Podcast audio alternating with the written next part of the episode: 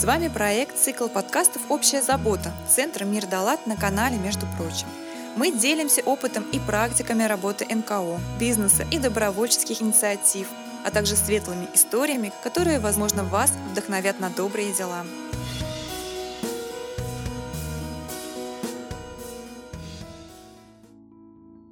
Здравствуйте, с вами Евгения Троицкая, и вы слушаете подкаст «Между прочим». Сегодня в гостях у нас человек, которого очень сложно поймать. Нам это удалось сделать. Это путешественник по необъятной нашей родине Евгений Кутузов. Евгений, здравствуйте. Здравствуйте. У меня к вам накопилось очень много вопросов. Первый вопрос. Скажите, что послужило стимулом к вашим путешествиям? Вот самое начало. Ну, это как обычно. Мы всегда вдохновляемся чем-то другим опытом, другого человека. Меня очень сильно впечатлил такой известный литовский пожарный, которого зовут Айдас Радзияускас сложное имя и фамилия, но человек удивительно... Вообще, о нем сложно говорить, потому что вот в данный момент, буквально сейчас, когда мы записываем с вами данную передачу, он совершает какой-то очень странный, но, как мне кажется, гениальный проект. сейчас вот этот локдаун, закрыты границы, закрыты страны, он, как он сам писал, он 20 лет готовился к забегу по всему миру. Он хотел пробежать вокруг всего земного шара. Без остановки? Ну, конечно, спать, отдыхать, там, кушать и бежать дальше, да. Но из-за того, что границы закрыты, он решил сделать проект, который который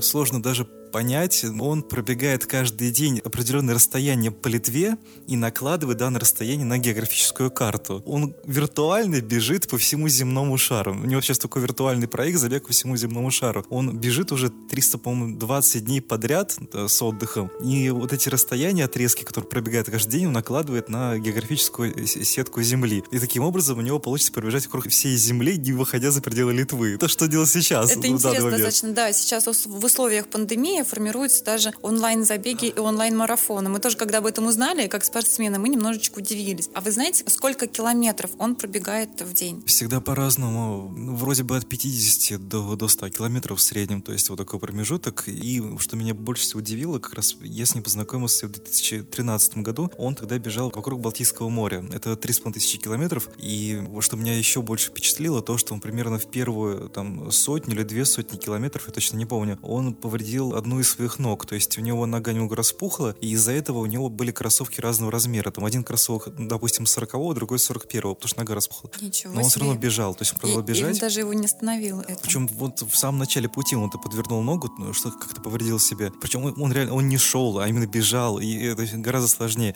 И он пробежал эти 3,5 тысячи километров, а мне повезло с ним бежать от границы Петербурга до литовского посольства. То есть небольшое расстояние, порядка 30 километров. Но вот это расстояние, преодоленное вместе с ним, перевернуло мою жизнь, потому что самый, ну, по сути, внешне, сам обычный человек, не какой-то там невероятный Халк, а реально обычный человек совершал, ну, по сути, невозможное, преодолевая гигантское расстояние, превозмогая боль. И более того, он это делал еще и не просто так, у него была идея, он пытался привлечь внимание через социальные сети, через интернет, через свой сайт официальный, к сбору средств для коллеги, который также является пожарным, он э, пострадал при исполнении служебного долга и оставил семью, жену и детей без кормилицы. А Айдас пытался привлечь внимание к этой истории, истории через интернет собрать средства. Чтобы помогли. Да, и, как казалось, он собрал даже гораздо большую сумму, чем это было необходимо. Он сам не бежал с шапкой, то есть он подайте. Он просто проинформировал, через интернет. Что, да, да, да. Это забеге. просто очень важный момент. Люди, как, вы собираете средства в дороге? Через медиа, через интернет очень удобно. Самому ничего брать с собой не нужно. И как раз именно этот э, поступок Айдеса меня очень сильно вдохновил когда-то на осуществление чего-то подобного. Ну, как правильно говорят, что самые важные встречи всегда случайные. Эта встреча сыграла такую роль, которая вот поменяла ваше сознание и, наверное, вообще, в принципе,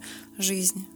Айдас э, очень многих впечатляет. Мы бежали втроем, я Айдас, и есть такой человек, его зовут Виктор Андронов, он руководитель общественного движения «Энергии жизни», уже множество лет занимается благотворительными социальными проектами. И вот мы втроем бежали, думаю, что на Виктора Айдас тоже произвел неизгладимое впечатление. Это был какой-то проект, ваш проект? В чем вы участвовали? Когда вы познакомились? С Айдосом? Нет, да. я просто захотел пробежаться вместе с ним, узнал в интернете, что есть такой человек, что он будет бежать от границы до посольства, что он бежит вокруг всего земного шара. Что он занимается вот этой вот акцией благотворительностью? Про это даже не знал. Меня впечатлила именно идея забега такого длительного, и познакомиться с человеком таким было очень интересно. Как раз через Виктора Андронова я узнал про него вы этим вдохновились и тоже решили, я буду путешествовать. Как давно вы путешествуете?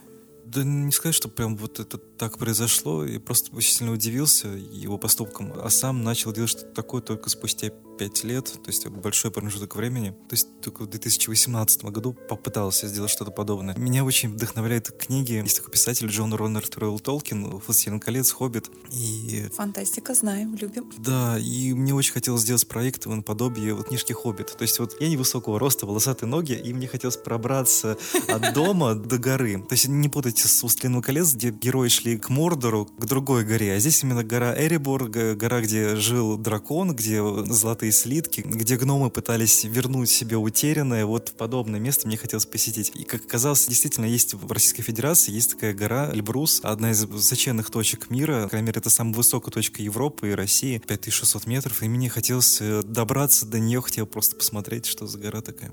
Во время этого вашего путешествия, восхождения на Эльбрус, была какая-то акция в поддержку, в помощь кого-то? Да, изначально это и запланировано было как благотворительный проект, но можно подумать, что я люблю ходить пешком. Но не совсем так. Ходить пешком я вообще не очень люблю, тем более сейчас после некоторых событий не могу это делать долго. А тогда просто изначально проект запланирован был немного другим. Хотел сделать это эстафетный пробег с машиной сопровождения, с хорошей аппаратурой техникой, снять вот такой, даже по сути, медиа-сериал про заезд, забег до Эльбруса, Петербурга, совместить все с благотворительной историей, с привлечением внимания к сбору средств для какого-нибудь фонда. Подготовка к проекту провалилась по некоторым причинам, в том числе там личностного характера. Плюс у меня возникла проблема со здоровьем, у меня был сердечный приступ накануне путешествия. Ничего себе, но, да, это такая уважительная причина. Да, но так как если что-то решила, я все равно это делаю, даже если есть То есть даже это вас не могло остановить? Через какое-то время вы вернулись вновь к этой идее? Я даже ее не откладывал, просто именно... На следующий день пошел. Те люди, с которыми я хотел сделать проект более масштабным, и не стали участвовать по разным причинам. Я все-таки решил продолжить, несмотря ни на что. То есть попробовать, закупился лекарствами, пропил витамины для опасно. сердца. Да. Ну, кстати, вот как только я отправился до Эльбруса, сердце болеть перестало, здоровье стало гораздо лучше. Вообще, походить пешком очень полезно. Считается, что 10 тысяч шагов в день — это идеальный, да, это идеальное норма, расстояние. Как да, бы да, мы да. с этим уже живем. Еще палочки. Норвежская ходьба, да, да, да, да. В рамках восхождения на Эльбрус. Поход на Эльбрус. По походу, да, да, похода, да. Поход. Как все-таки состоялся второй ваш подход к походу и кому была оказана помощь? Как все-таки мне очень нравится акцентировать внимание, все-таки лично я никому не помог, то есть никогда не помогал, потому что я выступал только в качестве, скажем так, медиа-рупора, то есть я рассказывал про какие-то сборы средств, которым требуется помощь, про детей, которым требовалась помощь, но сборы закрывали люди, которые переводили средства, сборы закрывали фонды, с которыми сотрудничал, потому что это их работа. Я просто путешественник, для которого было интересно кому-то помочь в процессе, но сам я лично никому не помогал. И я просто проходил мимо, ну, буквально. То есть я просто шел. Например, было событие, когда в Астраханской области я случайно познакомился с девочкой, которой требовалась помощь. Мы с друзьями подумали, что стоит сделать в этой ситуации, и я решил попробовать ей помочь. То есть я просто рассказал в интернете про то, что есть такая девочка, живет в Астраханской области, и требуется реабилитация, требуется специальная коляска, это все очень дорого. То есть я буквально Она просто проходил мимо. У нее ДЦП, да, ей нужна тогда была помощь. То есть я буквально просто проходила мимо, узнала, что есть такая проблема, рассказала про нее в соцсетях. Через какое-то время люди помогли собрать данную сумму. Опять-таки, я никак не помог в этой ситуации, просто рассказал про то, что есть такая потребность. Вы, мне кажется, принижаете свой вклад в помощь, потому что не каждый сейчас э, в нашем обществе будет говорить о проблемах других людей, скажем так. Пусть, э, допустим, ну просто я не хочу, в том числе и гордиться этим тоже, всем этим не хочется, и про это даже я не хотел, хотел бы об этом говорить на самом деле, потому что, как мне кажется, про добрые дела говорить не стоит. Но если мы не будем говорить о добрых делах, как они узнают в мире, что все-таки есть? Как мы дадим людям другим надежду, что не все как бы заключается на зле. Хороший пример, да, важен. Безусловно, хороший пример очень важен. Как меня когда-то вдохновил Айдос, возможно, возможно, кого-то вдохновили мои путешествия. Но, как мне кажется, то, к чему я пришел все-таки по итогу, как мне кажется, благотворительностью надо заниматься либо молча, либо профессионально. То есть есть организации, фонды, которым занимаются этим профессионально. Это правильно. А помощь каких-то отдельных людей, она все-таки должна быть сделана в тишине. Вы со свойственной скромностью Нет, просто это то, людей, к чему я пришел в итоге. делают добрые дела. Вот вы не первый человек, который так говорит, что как бы я что-то делаю доброе, но я не хочу об этом говорить, потому что не, не мной должно быть сказано. А зачем просто вообще об этом говорить? Ради этого мы здесь сегодня все и собрались. То же самое было у меня в какой-то период, то есть когда я лежал в больнице там с просверленной пяткой в крайне Ужас неудобном какой. положении, да, в, тяжелом, сломанными ногами, то у меня был открытый перелом, там кость торчала. Меня две недели не могли оперировать, потому что из-за открытого перелома была опасность заражения. И поэтому мне приходилось ждать, когда меня смогут прооперировать в крайне неудобной позе с непрекращающейся болью, потому что почему-то обезболивающие не всегда действовали, особенно по ночам переставали действовать. Вот, и в этом, в этом вот тяжелом психологическом состоянии у меня возник вопрос в голове. А есть ли вообще такие организации, фонды, которые помогают людям в такой ситуации? Существуют ли они? Оказалось, есть реально ну, такой фонд против ДТП, который помогает. Я написал им, мы с ними поговорили, как оказалось, они даже базируются здесь, в Петербурге. То есть меня эта машина сбила в Липецке, в другом городе. И вы находились все это время там? Я находился в это время там, да, в Липецке. Да, а здесь, в Петербурге, есть такой фонд, который помогает людям, попавшим в ДТП. Ну, как, как можно помогает, потому что понятно, что у всех очень... Э, разные ситуации, конечно, но ваша тоже не такая, не из простых. Не то, что не из разных ситуаций, очень ограниченные бюджеты, то есть невозможно, к сожалению, невозможно помочь всем. Но они стараются как могут. Я им написал, я не просил помощи для себя, мне эта помощь была не нужна, я предложил предложил им вариант сделать историю медийную потому что я уже тогда решил, что поеду на специальном хендбайке, на ручном велосипеде. А вы готовились, простите, вы уже заранее готовились к какому-то путешествию, и с вами произошел этот несчастный да, случай? Да, да, Я находился да? тогда уже в процессе. Откуда куда вышли? Есть такая поговорка, есть такая пословица русская, из грязи в князи. О, об этом да, мы как раз да, да, да. и поговорим. И мне очень было интересно, как раз это был февраль. Здесь, в Петербурге, я работал и думал, чтобы такое сделать интересное на лето. И случайно в интернете нашел информацию. Есть такая картинка, там была картинка с надписью. Есть такие населенные пункты оттуда сюда. А, сюда туда, сюда туда. Я такой, интересно. Но город сюда находился в Украине. Было бы сложно делать такой международный проект. И там в комментариях было написано, это все ерунда, есть реальный путь, есть путь из грязи в князи.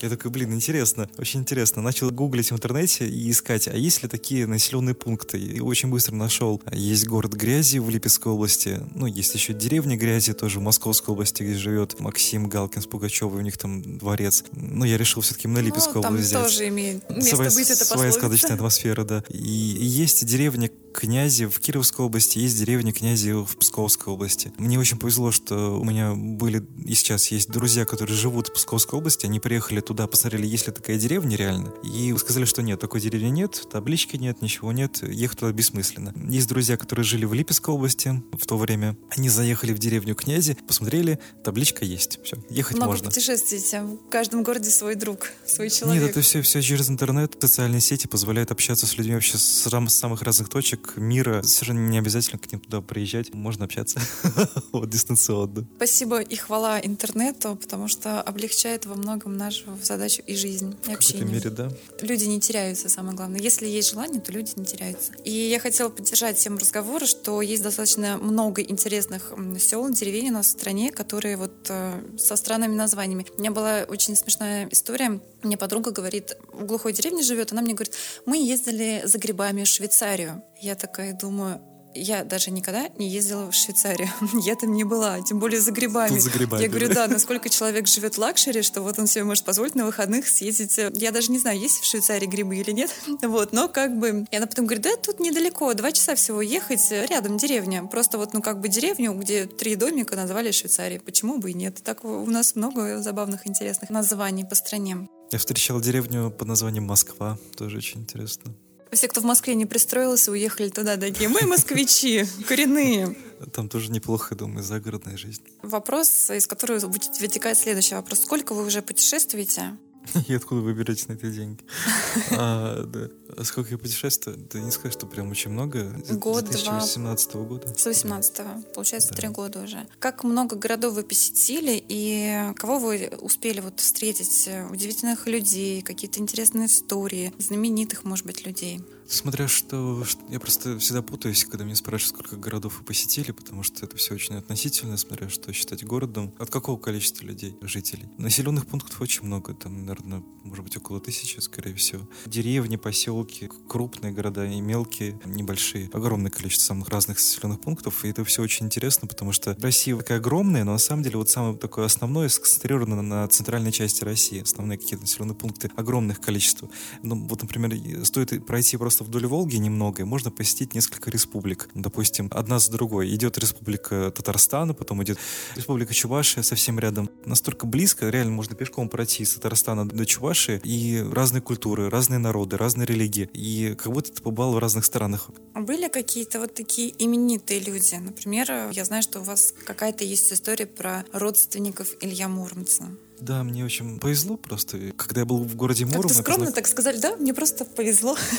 Так и есть, э, по большому счету. Когда был в городе Муром, там познакомился с человеком, оператором. Оператором просто в процессе пути хотел снять фильм про путешествия. Мы очень много всего снимали в разных городах. Сейчас идет момент постпродакшена, скажем так. И есть надежда все-таки доделать. А тогда в Муроме познакомился как раз с оператором, и мы поехали снимать место, которое якобы, на котором когда-то жил сам Илья Муромец. То есть э, есть деревня, в которой якобы жил. Я не знаю, я не проверял данные факты, но исторически так сложилось. Все с этим согласны. И есть э, дом, который находится прямо на том самом месте, где стоял когда-то э, домик самого Ильи. И более того, там живут до сих пор его прямые генетические родственники, якобы. Тут, я не знаю, не проверял, генетическую экспертизу не проводил, но... Это было бы странно так. Я да, вот путешественник, и я хочу убедиться. Ну, это Точно было бы ли интересно. вы родственники? Или ну, вот все с этим согласны, по крайней мере, внутри Мурома все с этим согласны, и туда приезжает очень много иностранцев тоже, разных туристов, и многие с ними встречаются. Мне вот повезло тоже пообщаться с его прямыми потомками. В каком поколении они родственники? Не уточняли? Они говорят, что уже тысяча, тысячи лет, тысячи лет истории их рода, и с их точки зрения настоящая фамилия Ильи Муромца была Гущин. Гущин, почему? Потому что он жил в гуще леса, тогда это был лес, сейчас это уже деревня практически без растительности никакой. Изменился ландшафт, плюс очень сильно... Ну, за тысячу-то лет, пожалуй. Даже за короткий промежуток времени. То есть вот этот человек, с которым я общался, сказал мне, что буквально недавно недавно там была река, она сейчас уже высохла. Там буквально лет 50 назад была река. Все деревья повырубали, тоже там был густой лес. Ну, в общем, я пообщался с этими людьми, и действительно очень удивительно, потому что вот эта сказка, про которую я смотрел в мультфильмах и читал в книжках, вот здесь вот жил Илья Муромец когда-то. Более того, там рядом есть святой источник, который сейчас именуется источником святого Ильи Муромца, потому что Илью Муромца канонизировали какое-то время назад. И действительно, тоже сказка, не сказка, но после того, как я выпил воды из этого святого источника. Через какое-то время я тоже перестал пользоваться костылями и стал ходить самостоятельно. То есть произошло исцеление. Удивительно, но это факт. Да, такое произошло. Слушайте, ну вот видите, чудеса случаются, надо только верить. Вот с родственниками вы встретились, с потомками Ильи Муромца. О чем вы с ним разговаривали? Я взял у них интервью кратенькое тоже. И мы просто поговорили о том, поговорили про Ильи Муромца, про его историю. Мне рассказали, что они очень надеются на то, что про него не забудут. То есть для них очень важно, что про Илью Муромца говорили как можно больше. Как мне говорили, что раньше, ну вот буквально цитата, раньше их раздражало количество туристов, которые приезжали и, и спрашивали про Илью Муромца, а сейчас они наоборот хотели бы, чтобы их было больше, потому что для них очень важно сохранение памяти своей семьи, культурных традиций. Они хотели бы, ну вообще у нас зашел диалог о том, что есть, например, киношные супергерои какие-либо там, в которых мы можем видеть в американских фильмах, и есть наши реальные супергерои, российские, исторические персонажи, которые ничуть не хуже того же Бэтмена. Да, я, я знаю очень прекрасный мультик про Илью Муромца. И как раз мы тоже говорили, что было бы классно снять новый фильм какой-нибудь про Илью Муромца, мультфильмы какие-нибудь запустить, что это было бы очень здорово и актуально. Жалко, что это никто пока не делает. Я вот когда готовилась к данной записи подкаста, нашла такую информацию. Я начну с заголовка вашей статьи «С верхней полки плацкарта в донорское кресло». Что это за история такая? Я просто возвращался от друзей, я ехал на поезде из Липецка, возвращался в Петербург и, и посмотрел, что в этот день как раз работает донорская станция Петербурга, одна из самых лучших, ну, как мне кажется, которая находится на второй советской, не гематологии, трансфузиологии. Там очень хороший врач и замечательные медсестры, которые всегда очень добры и отзывчивы. Как раз, ну, буквально просто так получилось, что я слез с полки плацкарта и через час уже лежал в донорском кресле. Это была 59-я кроводача. То есть представьте себе... 59-я, я хотела спросить, это был первый да. ваш такой душевный порыв? Представь себе 5 пятилитровых банок с, с вареньем, вот, которые Карлсон в так мультфильме. Вот, вот столько же банок с вареньем вот я сдал, только там кровь. -то. Ну, это визуально, что представить 5 пятилитровых банок. Но не так много, есть люди, которые сдавали по 100 раз, я лично их знаю. Почетным донором, простите, с какой сдачи крови становится? Зависит от того, что ты сдаешь, потому что есть три вида кроводачи. Можно сдать плазму, можно сдать тромбоциты, можно сдавать э, цельную кровь. Если сдавать цельную кровь, то за 40 кроводач можно получить э, значок почетного донора. Если сдавать только тромбоциты, то за 60, если сейчас не ошибаюсь. А если плазму сдавать, то 60, а за тромбоциты тоже за 40 раз. Если смешано тромбоциты и цельная кровь, то за 40 тоже раз. Ну, в целом от 40 до 60 раз вы получите значок, который я, честно говоря, уже потерял в процессе пути вот где-то в одном спросить, из городов. а вы стали почетным донором? Да, еще несколько лет назад. 40 раз э, сдавания крови я получил значок почетного донора, который успешно потерял в процессе. Но помимо самого значка еще выдаются некоторые льготы, которые до сих пор получаю. Например, у меня есть почти полубесплатный проезд в метро. Очень приятно. Да, я думаю, что в наше время, когда проезд в метро, не буду жаловаться, стоит 60 рублей, как бы это приятное такое Бонус. Приятный бонус, да. Ну и плюс э, сам факт, когда человек сдает кровь, во-первых, он э, дольше живет, мужчина. Кровь обновляется, да. Да. Если у женщины кровь обновляется регулярно по естественным э, причинам, то мужчины теряют кровь только во время драки, там, допустим. Ну, можно это не делать, можно просто пойти сдать кровь, что продлит вашу жизнь в среднем на 5 лет. И еще вот это, если цельная кровь, если сдавать, то она распределяется как раз на три компонента. Это Вы плазма, сдали уже 59. Если каждый на каждые 5 лет продлевается, то я думаю, Нет, что... общее это 5 лет. Я столько... Вы будете жить вечно. Да. А еще с понятия, с точки зрения генетики, есть такое понятие, что когда планируете ребенка и планируете мальчика хотели бы, то необходимо мужчине сдать кровь, чтобы кровь обновилась, тогда вероятность, что в семье появится мальчик, больше. И то же самое действует с женщинами. То есть если вы планируете девочки... Нет, если вы планируете, чтобы у вас была девочка, в потомстве, то вот как бы нужно там высчитывать э, все эти женские истории и циклы. Ну, у меня просто первое образование экологическое-биологическое, поэтому кое-что я знаю. Едем дальше. Вы путешествуете уже не первый год. Первое путешествие, да и в принципе, наверное, это страшно. Как вы? Вы автостопом, пешком. А я знаю, что у вас был хендбейк, когда вы после операции путешествовали. К чему нужно быть, наверное, готовыми? И стоит ли вот так вот путешествовать самостоятельно? Насколько это рискованно? Сложный вопрос, да? Я, пожалуй, пойду.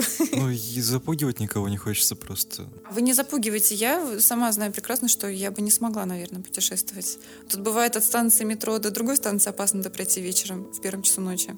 Ну, смотрите, есть несколько разных точек зрения. Есть, например, человек, который зовут Владимир Шулаяков потрясающий человек. Он, он байкер, не знаю, сколько лет он путешествует, лет, наверное, 15 точно, по всей России. Его всю Россию сколесил, в одиночестве путешествует очень много лет. Пишет про это книги, снимает фильмы. Вот с его точки зрения ничего в твоей жизни плохого произойти не может. В, принципе, если ты настроен благостно, если ты сам хороший человек, то, скорее всего, тебе и встречаться будут хорошие люди. Это его точка зрения. Я в путешествии встречал разных людей, поэтому, может быть, я не совсем хороший человек. Я встречал самых разных людей. Меня и грабили, грабили, и машина сбивала меня, и, и открытые угрозы всякие разнообразные. Ну, чего только не... А угрозы с чем связаны? С тем, что не переходи мне дорогу по зебре? Ну, или... это тоже, да, допустим. Ну, например, когда я ехал раз на хендбайке, к сожалению, хендбайк — это потрясающая штука вообще. Но она занимается какое-то определенное а расстояние, место по трассе, на дороге. Да, да, да, да.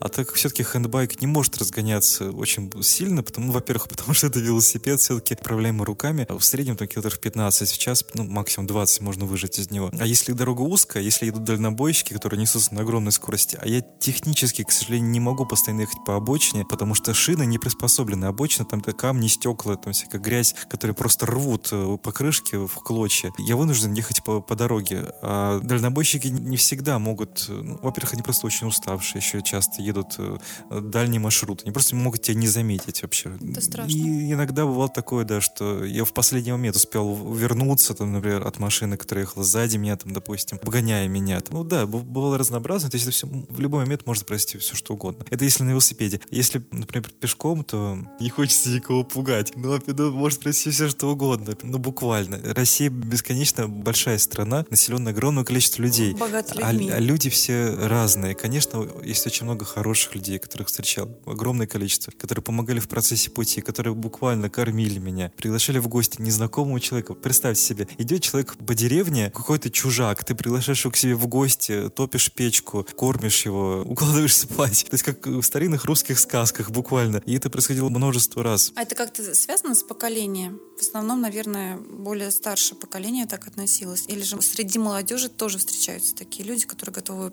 приютить, обогреть, накормить.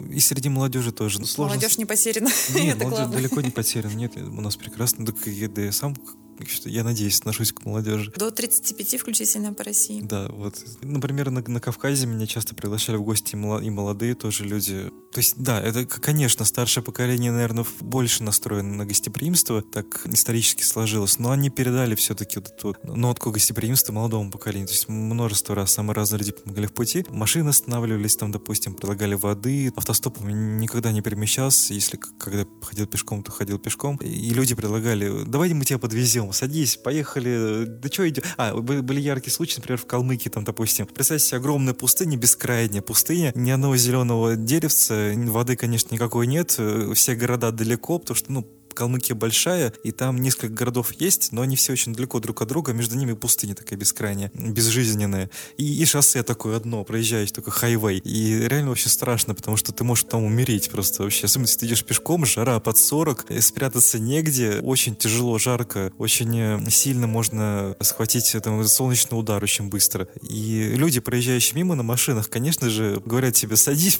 пожалуйста, давай поехали. Ты зачем идешь пешком? Это опасно. Сумасшедший. Да, и им объясняешь, я хожу пеш... ну, мне надо, меня такой проект, нужно пройти пешком обязательно, это принципиальный момент. Такие, ну, на тебе бутылку с водой, не умри, пожалуйста, за тебя переживать будем. Вот тебе бутылка с водой, выживи, дурак, выживи, пожалуйста. Потом еще следят в интернете, выжил он или нет, все-таки, в конце концов. Ну, то есть, да, самая разнообразная помощь, там те же яблоки, там, допустим, дать тоже в дорогу или еще что-то. Недавно как раз давали эти кабачки, которые Ой, есть шутка такая, если вам дали кабачок, значит, вы не одинок. Да, ну теперь эксперт уже, конечно. Ну вот, то есть огромное количество помощи. Но это мне так везло. Я не могу гарантировать, что так произойдет со всеми. Надо быть готовым к любой ситуации все-таки. Путешествие непредсказуемая штука. Хотя, конечно, бесконечно интересно.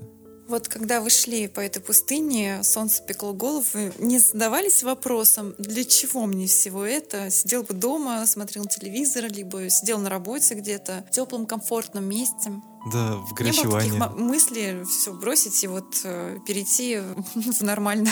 Да, конечно. перейти э, к обычной жизни. Нет, каждый день, конечно, такие вопросы, каждый день. И это самостоятельная беседа. С этого же момента все и началось. То есть в 2018 году, когда я пошел на Эльбрус. Тогда еще думал, что получится бежать на Эльбрус. У меня попытка, я три дня бежал, потом перешел на шаг. Меня проводило большое количество людей. Там это была встреча на Литейный переулок. Там меня провожали, друзья, там родственники приехали. Говорили, Женя, давай флагом помахали. Доброго пути. И Женя побежал. Женя, Женя побежал, забежал за угол, за ближайший. И пошел пешком. Остановился, да, и задумался. Зачем я это делаю вообще? Что происходит? Что это вообще за бред? Эти люди что, сошли с ума? Зачем? Как можно вообще, это вообще человечно так, так поступать. Негуманно. Просто взяли отправили Женю бежать на Эльбруса. Ну как это нет, вообще? Нет выхода, придется бежать. Ну, во-первых, нет выхода. Было бы глупо вернуться, сказать, извините, я передумал, да. После всего такого помпезного это провода. Ну, я все-таки, да, вдох-выдох и побежал дальше э, с рюкзаком эти мысли постоянные. И, ну, на второй день уже полегче, когда ты уже понимаешь, зачем ты это делаешь. Когда есть уже какой-то результат, там, допустим, ну, смотря от того, какую цель ты поставил. С каждым днем все легче, но во второй день еще тяжелее, потому что во второй день у тебя все очень сильно болит. То есть физически очень тяжело. У тебя еще и, и тело все разваливается на части, а у тебя впереди еще там 2000 километров, и ты думаешь, что-то неправильно ты делаешь. Конечно, такие мысли очень, очень часто. Ну, в итоге все заканчивается тем, что проект закрывается по итогу, когда, когда-нибудь доходишь до какого-то какое-то место, завершаешь проект, и тогда уже тебе кажется, наверное, все это было не зря. Там, допустим, ты реализовал интересную историю, все получилось красиво, заснял много хороших видеоматериалов, а, с кем-то поделился, кто-то вдохновился, кто-то порадовался, кто-то тоже отправился, отправился в какое-то свое путешествие личное. Мне многие писали, не то, что многие, но несколько человек писали, как можно было бы сделать что-то подобное, там, допустим, а хотели бы сделать что-то подобное. А я вы не что советовал. отвечали? Я им отвечаю, что я не, я не советую этого делать.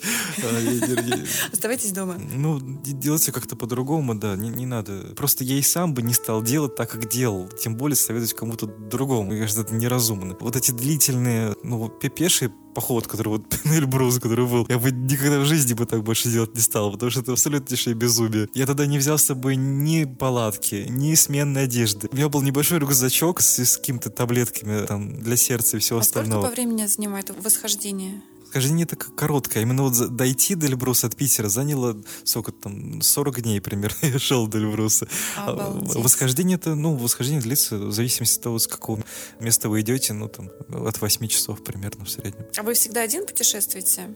Ну, Не понятно, всегда. что за вами все следят, вы не одиноки. Ваша судьба не безразлична, скажем так, многим, но вот сам путь вы проходите.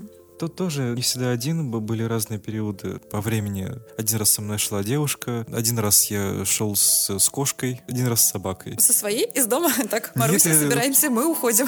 Ну, у на- у нас это, это, знаете, как бременские музыканты. У меня то же самое все получалось почему-то. В дороге находил какое-то животное, которому нужна была помощь. Сидела на заправке и мяукала. Одна, еще полуслепая практически. Я не знал, что с ней делать. Я зашел в магазин, хотел ку- купить себе воды, купил сосиску, дал ей, она ее покусала немного. Ну, еще не готова была, видимо, есть Ну, подобное. да. маленькая, видимо. Я думаю, что делать? Вот э, по-хорошему, конечно, оставить ее. Ну, она же как-то жила до тебя, может, и после тебя проживет. Я взял ее с собой, понес, э, понес, э, получается, месяц практически. За этот месяц она выросла в большую кошку. Я ее кормил. Сначала с пипетки, там, молоко покупал. В общем, в, в итоге кошка сейчас здоровая, красивая, живет в Владивостоке. Вот, вот такое перемещение. И Так, а где вы ее хорошо. подобрали? Подобрал на юге России, где-то на юге России. Я сейчас не вспомню, какая-то республика, к сожалению. Самое главное, что кошка счастлива и живет Да, кошка она- счастлива. И с собакой такая же история. То есть э, собака побежала за мной. Я зашел в Калмыкию пешком и должен был ее пересечь насквозь в сторону Дагестана. И в первый же день в Калмыкии за мной побежала собака. Собака, как мне потом стало казаться, собака хотела попасть в Петербург. Не знала как. Как, как попасть в Петербург из Калмыкии. Это очень сложно технически. Идет путешественник. Она побежала за мной от, от деревни, Она от одной. почувствовала этот дух Петербурга. Почувствовала Петербург, да. И побежала за мной, и бежала, бежала, бежала, бежала. Я, я ее отгонял от себя, потому что впереди, ну, я-то знаю, что впереди пустыня, и там ни воды, ни, ни тени, ничего нет. А собака этого не понимала. бежала бежала, бежала. Мы дошли до середины пустыни между двумя населенными пунктами Калмыкии, и собака устала и легла. А было очень жарко, там под 40 градусов. Я понимал, что если я оставлю здесь лежать, скорее всего, она даже и не проснется.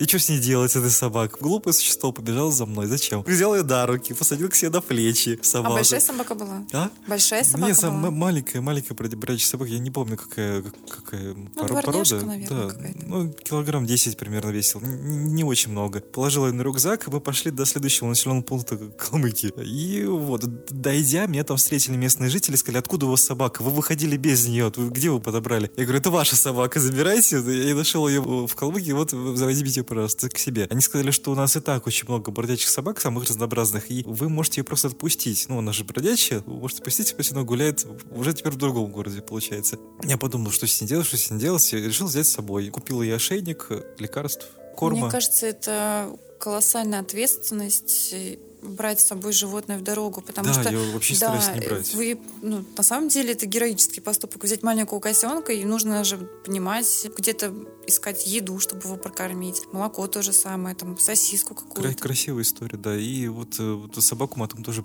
пристроили. Теперь эта собака живет в Петербурге. Не у меня, а у хорошей женщины Инессы Вербовой. Живет в частном загородном доме, то есть у нее своя площадка, своя... Она живет лучше, чем я теперь вообще. Это собака. Я, я-то живу в Вырвалась, коммуналке. да, с провинции? Да, я, я живу в коммуналке, она живет в частном доме загородном. Весьма неплохо, мне кажется, устроилась. Замечательная история. За, за ней специально прилетела девушка Надежда из Петербурга на самолете, забрала собаку. То есть у собаки вообще потрясающая история. Каждому человеку вообще вот такую историю в жизни Да. какой-то собаки. Вот, и сейчас она живет прекрасно припеваючи в Ленинградской области. В общем, все хорошо. Я люблю животных. Мы заметили Да, в по Нижнем вашим Нов- рассказам, да. Больше, чем все остальное. В Нижнем Новгороде как раз был в гостях. Вы спрашивали про известных людей. Я в Нижнем Новгороде жил у родственников. Есть такая группа петербургская, группа «Пилот», Илья Кнобенгов солист. Я как раз жил у родственников его семьи в Нижнем Новгороде. И так получилось, что во- во дворе кто-то подбросил в мусор, ну, там такой двор большой, и там во двор подбросил кто-то котят в мешок. из-под пятерочки. И, К сожалению, есть такие люди ну да, да, и, и мы думали, что с этим делать. Вот, вот мешок мусорный, вот котята, совсем маленькие, еще меньше, чем тот, которого я встретил тогда в прошлый раз. И девушка, которая нашла котят, стала бегать по всему двору и предлагать, вот заберите котят, заберите котят. Образовалась целая группа людей, которые все переживали, что же делать с котенком. И одна самая такая общительная вышла в самый центр и сказала, утопите их всех, утопите их всех. Гуманная женщина. Чтобы, она была очень сильно пьяная, утопите их всех, чтобы, что это такое вообще? И она так, особенно вот этого вот утопите. А там был самый слабенький, самый маленький такой котенок. Вот это точно утопите, он жить не будет. Вот что это такое? А, а мне как-то так стало неприятно в этот момент. Такой, я возьму с собой. Не надо его утопить. Я взял котенка, взял его с собой, и вот А несколько дней... остальные, судьба остальных? Остальных забрали другие люди. Просто именно этого никто не хотел Может быть, забирать. это был такой, знаете, пиар-ход. Да. Все раз такие разобрали. сработал, да, да, да. Да, сработала акция. Молодец, женщина. Правильную тактику выбрала. Бодхисаттва. Да, и в общем вот, я взял с собой, несколько дней кормил буквально с пипетки, потому что он тоже не, не мог есть, ничего не видел. А потом уже в одном из домов, где меня пригласили в гости, там была как раз э, кошка, которая только что родила котят, и вот я предложил ей этого котенка, он к ней присосался, она его приняла, но вести его с собой мне очень, конечно, было бы неудобно. И очень повезло, что его забрала мать-кошка. Замечательно. Да, вот видите, как много добрых историй связано с животными. Не, ну животные прекрасны, конечно. Евгения, скажите, пожалуйста, вот как карантин и вся эта история, связанная с эпидемией, сыграла роль на ваших путешествиях?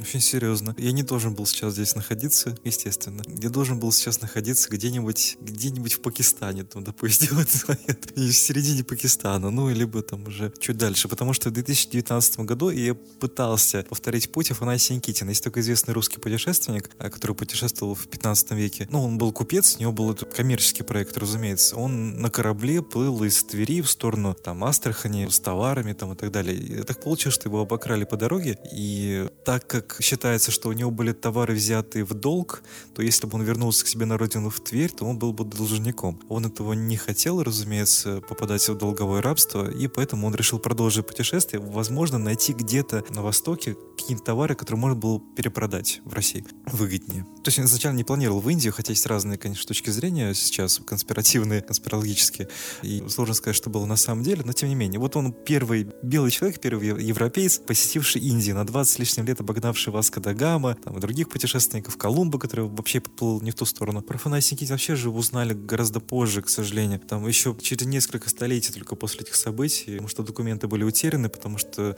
Афанасий Никитин погиб при неизвестных обстоятельствах по дороге домой в Россию. Не добравшись до Твери, он погиб под Смоленском. Есть разные точки зрения. Одна из точек зрения его убили по дороге, потому что он вез слишком ценные сведения и, возможно, драгоценности какие-либо вез с собой тоже. Ну, есть версия, что он вез алмазы и знания о том, где их можно добыть еще. Ну, то есть коммерческий проект, э, наладил связи. с- Ну, короче, сложно, не- неизвестно. Туманная факт, что это история. Да, непонятно, что было, но тем не менее. В общем, он был в Индии и не вернулся в Россию. И мне очень хотелось повторить его путешествие, и поэтому пошлепал пешком от Твери, от его родины, до Индии. У меня получилось добраться только до самого юга России, до Дербента, границы с Азербайджаном. Как раз вот в тот период началась эта история с эпидемией. То есть я вышел в 19 году, еще до эпидемии, а эпидемия началась в 20 году. Ну, в начале, да, 20 Да, вот там в апреле, марте. И меня как раз вот сначала это задержало, потом я дошел до Дербента, там вот эпидемия, закрытые границы. Ну, там, в принципе, в Азербайджан не пускали даже местные жители. То есть многие жители Азербайджана вынуждены были оставаться в России, потому что из этих опасностей, то, что они завезут с собой эпидемию, их долгое время держали в Дагестане. Там был не до путешествий, конечно, тем более там начиналась война с Арменией. В октябре 2020 года вернулся в Петербург. У вас, в принципе, есть такая цель все-таки пройти этот путь. Вы не передумали.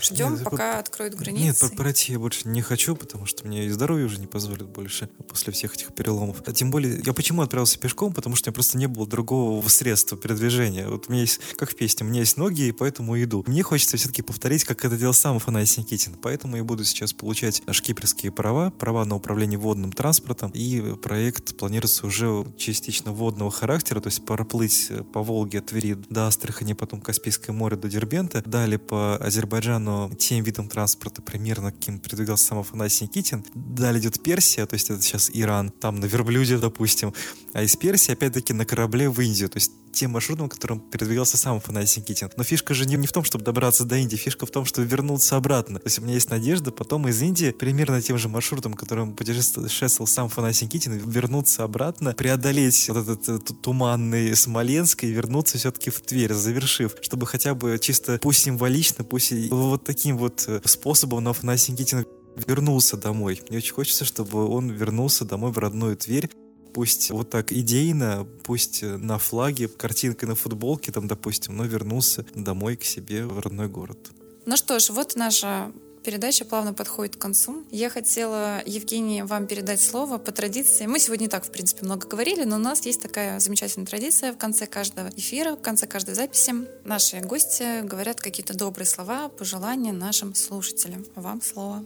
Наверное, самое главное, что мне бы хотелось сказать, это очень банально, но тем не менее, не бойтесь. Я могу ошибаться, но, по-моему, даже в Библии 365 раз сказано «не бойтесь». То есть на каждый день. можно, можно каждый день открывать и смотреть. Боец вообще, наверное, ничего не стоит. Я очень много всего боюсь в своей жизни, огромное количество всего, и каждый раз чего-то преодолеваю. Там, допустим, очень сильно боюсь гор, там, допустим, высоты. И именно поэтому пошел на Эльбрус. Я очень сильно боюсь воды, там, допустим, водных пространств. Поэтому у меня будет водный проект. Преодоление страха очень важный момент лет на пути к счастливой жизни, скорее всего, да, если мы будем всего бояться, вряд ли мы будем счастливо жить. Плюс вот эти путешествия тоже в одиночестве куда-то отправиться очень страшно. Но на самом деле, как такового чего-то страшного может, конечно, произойти, но ха-ха, не хочется ничего обещать. Но тем не менее. Короче, я желаю вам всего самого прекрасного, доброго и чудесного. Ничего не бойтесь, все будет хорошо. И а даже если не будет, все будет к лучшему.